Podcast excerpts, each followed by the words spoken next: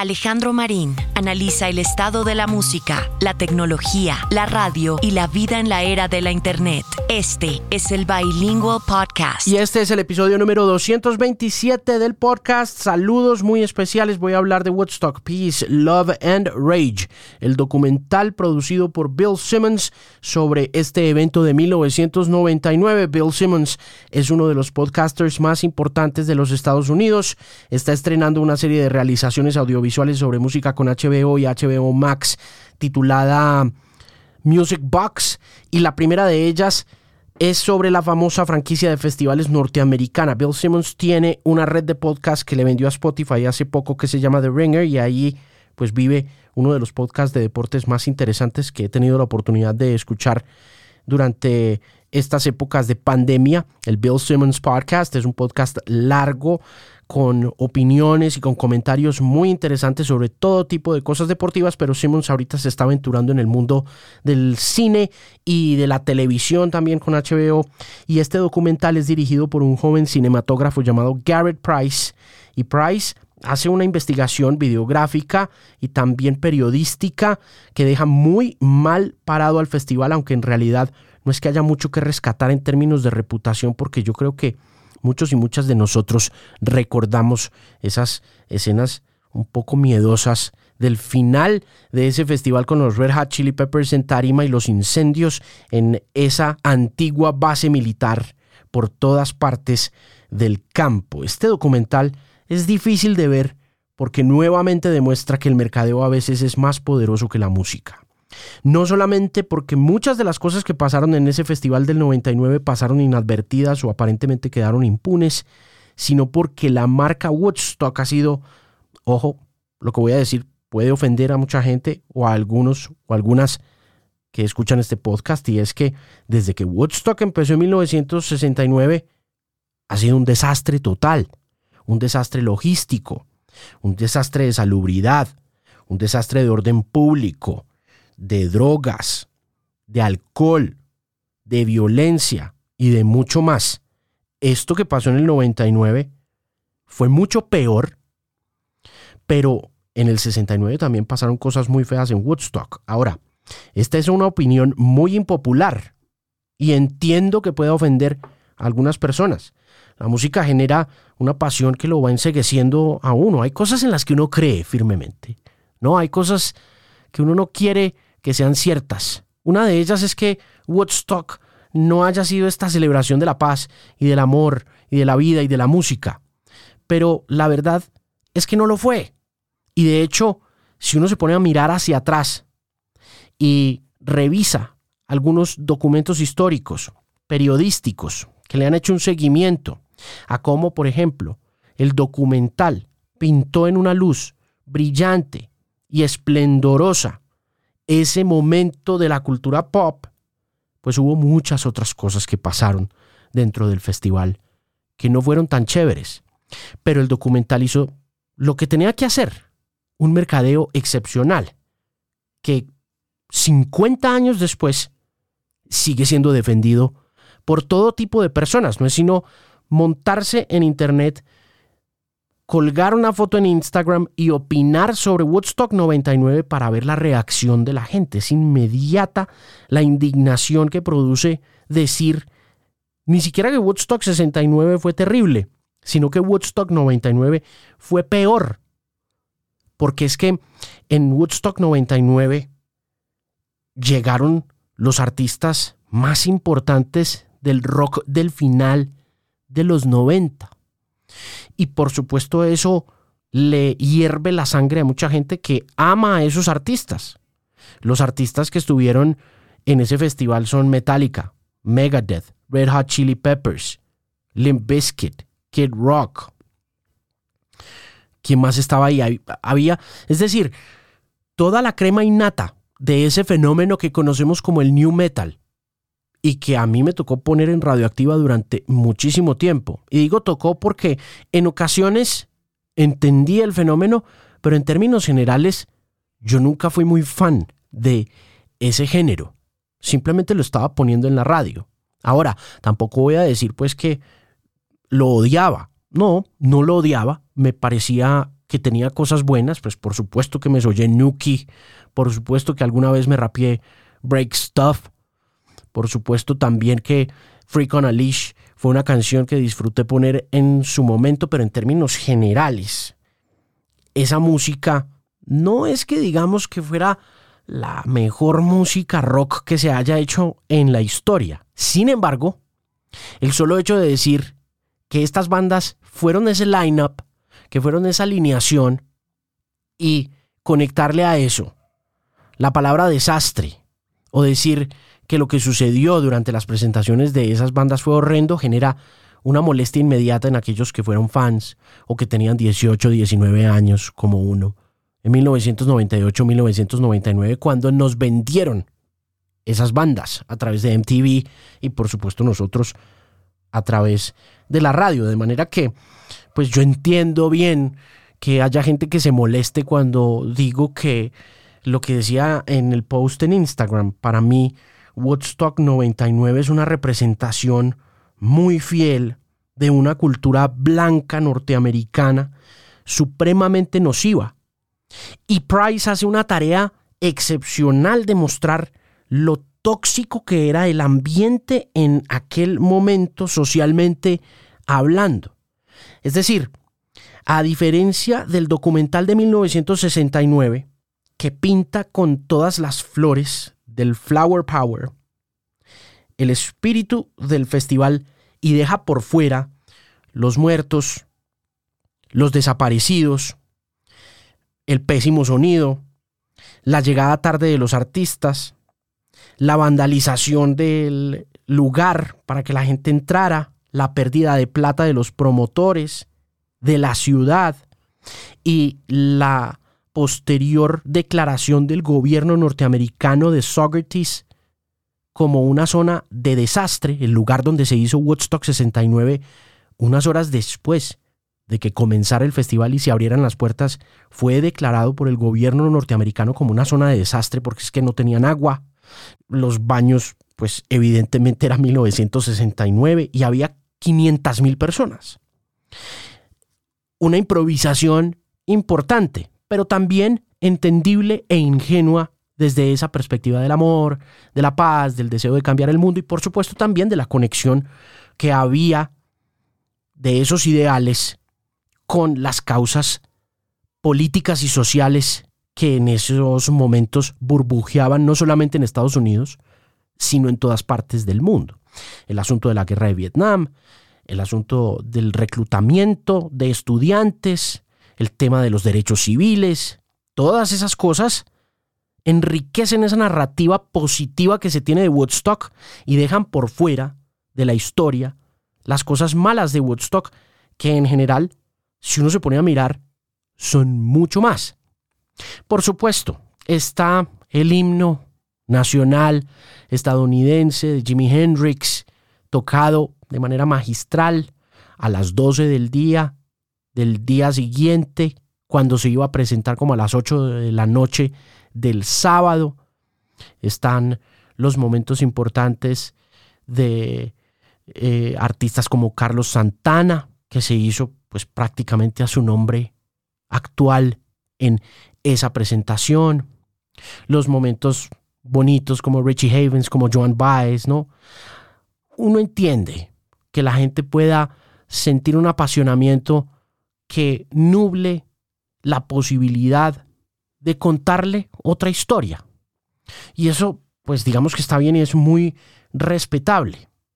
De manera que es imposible mirar a Woodstock desde una lente distinta a aquella que vendió ese documental original del 69 en que se destacan las presentaciones de los músicos más importantes de aquella época y en que el aparente ideal sociopolítico cubría toda la realización del mismo evento con un propósito que, según esos ideales, iba más allá de la música misma. Pero está documentado histórica y periodísticamente que ese evento en 1969 se salió de control, en todos los sentidos.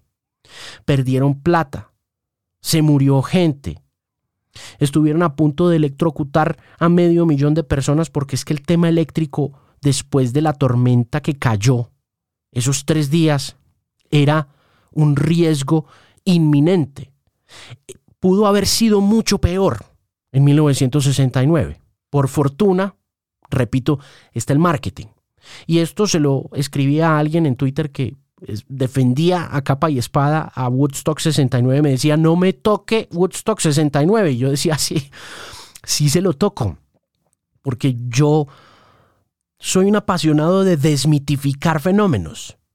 Ahora, ese tema de desmitificarlos, pues evidentemente causa una herida profunda en el corazón de cualquier melómano. A mí no es que me enorgullezca decir estas cosas, pero hacen parte de la historia. Y, y se están haciendo revisiones de la historia. Y parte de esas revisiones que se están haciendo vienen a cumplir un propósito histórico muy chévere y de entretenimiento muy difícil con Woodstock 99 Peace, Love and Rage, que se está estrenando este fin de semana en HBO y HBO Max. Yo escribí en Instagram que es un resumen de la patética y vergonzosa cultura blanca norteamericana del rock de finales de los 90. Una historia de codicia, de sexismo, de violencia, de arrogancia capitalista. Y pues genera mucha pena también para uno como disjockey haber puesto a Fred Durst y ver cómo Fred Durst enardece a esa multitud enfurecida durante esos tres días en esa base militar. Además es supremamente irónico que un festival que originalmente celebraba la paz, el amor y la música y tenía como bandera política ir en contra de la guerra del Vietnam, que termine haciéndose en 1999 en una base militar abandonada. ¿A usted no le parece el colmo de la ironía eso? A mí me parece el colmo de la ironía. Hay una frase, hay una expresión en inglés para referirse a un desastre. Tendría el mismo significado que la palabra mierdero en español. En inglés se dice shit show. Y eso fue precisamente Woodstock 99. It was a shit show, guys. Fue un mierdero, pero literal. O sea, el tema de higiene, yo creo que Michael Lang nunca lo organizó bien y la improvisación de Lang y de su amigo Joe Sher, quien es como el villano corporativo de esta historia en el documental, es de no acabar, de no terminar. De hecho, yo creo que una de las razones por las cuales Michael Lang tuvo que cancelar Woodstock 2019 fue precisamente porque es que la historia de Woodstock 1999 es algo que uno no quiere volver a ver y que incluso lo pone a uno a pensar sobre la asistencia a festivales post pandemia.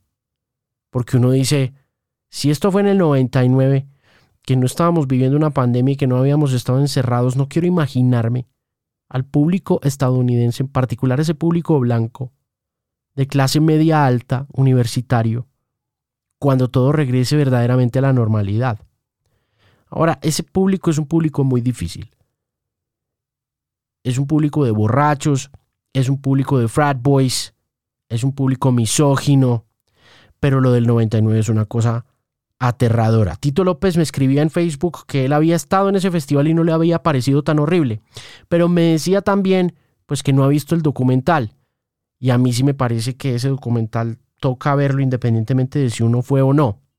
Pero evidentemente, pues Tito, quien es una de las figuras de radio más importantes que ha dado Colombia, tiene conocimiento de causa. Y me decía que el único momento en el que se asustó durante su experiencia en el festival fue cuando empezaron a incendiar cosas en el concierto de los Red Hot Chili Peppers. Déjeme decirle, esos incendios, si bien son el momento final, como la cúspide del desorden, de los disturbios y de la violencia que se produjo durante esos tres días, para mí no son tan graves como la forma como se trató a las mujeres en ese festival.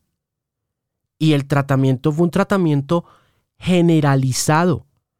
Estos eran 350 mil hooligans, gringos blancos, entitled, privileged, porque es que para poder ir a Woodstock, para empezar, uno tenía que tener 180 dólares. Y Joe Sher dice en un testimonio de los muchos que da durante el documental, cuando le hablan sobre el tema de las botellas de agua, que este no era un festival para pobres. Ese es el talante del empresario detrás de Woodstock, no solamente del 99. Ese es el mismo personaje que acompañó a Michael Lang en 1969 y en 1994. Y Lang también tiene mucha culpa en eso. Es decir, hay un nivel de improvisación en la forma como esta naturaleza hippie de Michael Lang aborda la construcción de esta marca y de este nombre, acompañado por la buena fortuna de los vientos que soplaban en 1969 y que llevaron a todas partes del mundo el mensaje de lo bonito que había sido el Festival de Woodstock sin tener en cuenta y sin revisar las cosas malas. Pero esos vientos se le acabaron en 1999 por diferentes razones.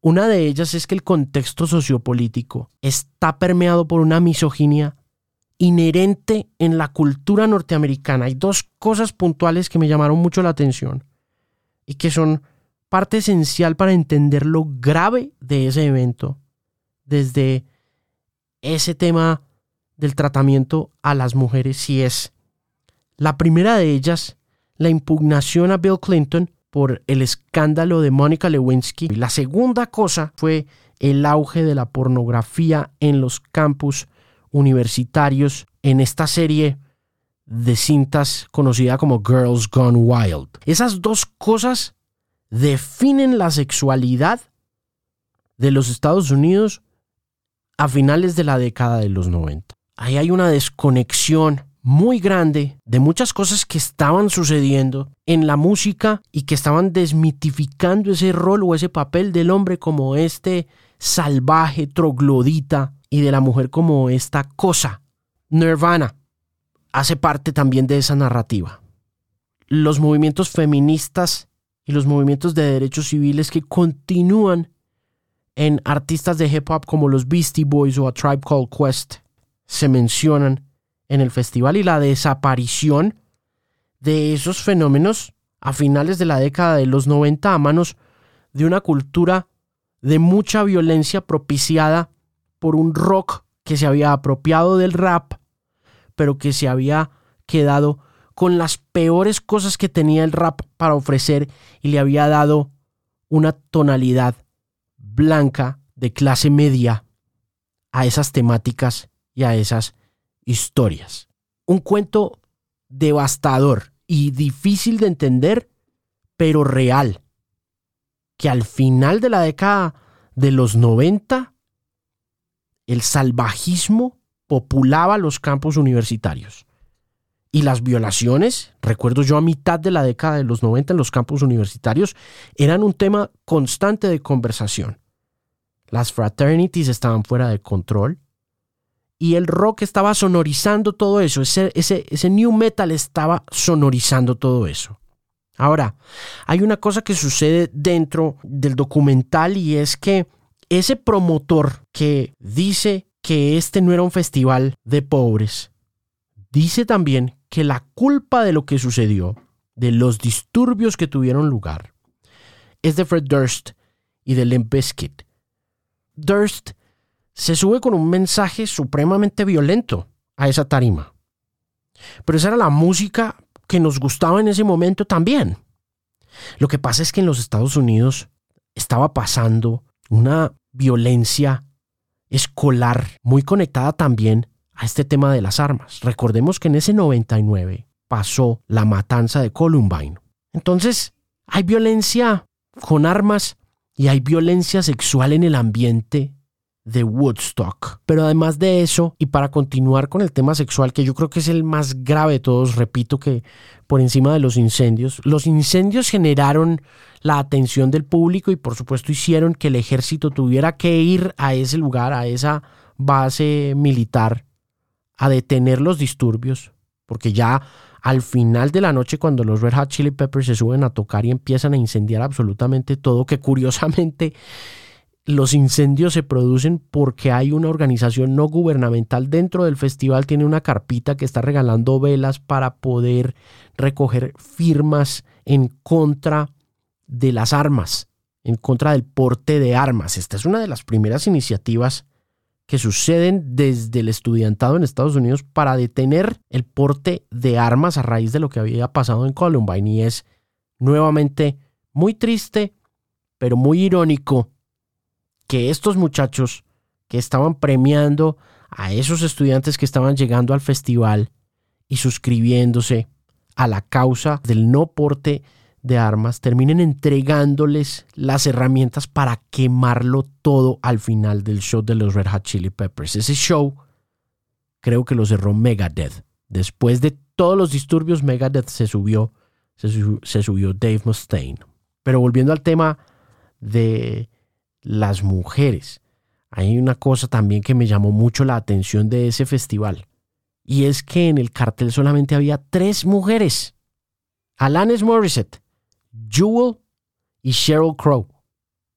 Y la otra mujer que aparece visiblemente es una actriz que en aquella época estaba muy de moda. Antes que Estados Unidos descubriera a J-Lo, ya J-Lo había aparecido por ahí. J-Lo ya estaba como en Hollywood, pero la que estaba, la latina de moda en aquel momento en el cine de Hollywood era Rosie Pérez, Rosie Perez. Y ella sale con uno de los Baldwin, creo que es con Stephen Baldwin, quien había sido muy importante por allá en el 93 porque había estado en una película llamada Threesome. Cuando Rosie Pérez sale, el coro unánime es Show us your tits y lo que había era una exposición indecente, que es natural de todos los festivales, me da la impresión a mí. ¿no? Como que el indecent exposure, lo digo, es porque pues todo el mundo se estaba empelotando, incluyendo las chicas. Pero la empelotada de las chicas deriva en una salida de control de este festival lleno de gente blanca. Además, repito, aquí no había artistas negros, no había artistas latinos. Esto era, esto era un festival completamente blanco. La mostrada de las tetas de las chicas en el festival empieza, termina en un irrespeto constante a esas mujeres y en una violación, yo pensaría que masiva de los derechos de las mujeres que asistieron a ese festival. Es una cosa aterradora y asquerosísima mucho más asquerosa que lo que pasa con los baños, que le voy a dejar ahí, para no spoilearle más. Pero bueno, en términos generales me parece que es una tarea que hay que hacer. Hay que desmitificar a Woodstock. Ya. Tanto del 69 como este del 99. Y hay que decir otra cosa, y es que, aunque Jonathan Davis de Korn y Rage Against the Machine creo que sacan la cara musicalmente por ese momento con canciones como Blind o Killing in the Name, toda la música que sucedió en aquel momento y en aquella época, en realidad, el reggaetón de ahora, ese reggaetón cochino, sexualmente grosero, misógino, es una mansa paloma a lo que decían esos personajes en tarima sobre las mujeres era una cosa, es decir, ¿usted quiere ver misoginia en el rock? Vea Woodstock 99. Repito, un documento que vale la pena ver para revisar la historia. Es verdaderamente vergonzoso ver el final de la década de los 90. Pero es también muy interesante ver cómo esas son las dos cosas que tienen en común Woodstock 69 y Woodstock 99. Un mercadeo que va mucho más allá de la música misma y además de eso, el final de una era. En el 69, Woodstock significó el final de la era del hipismo y el final del ideal hippie en todos los sentidos, político, ideológico, y en 1999 creo que el rock and roll se clava su propia daga en el pecho, como esta cultura hegemónica y poderosa que fue durante 40 años. Y lo hace en Woodstock 1999. Y vale la pena verlo por esa razón.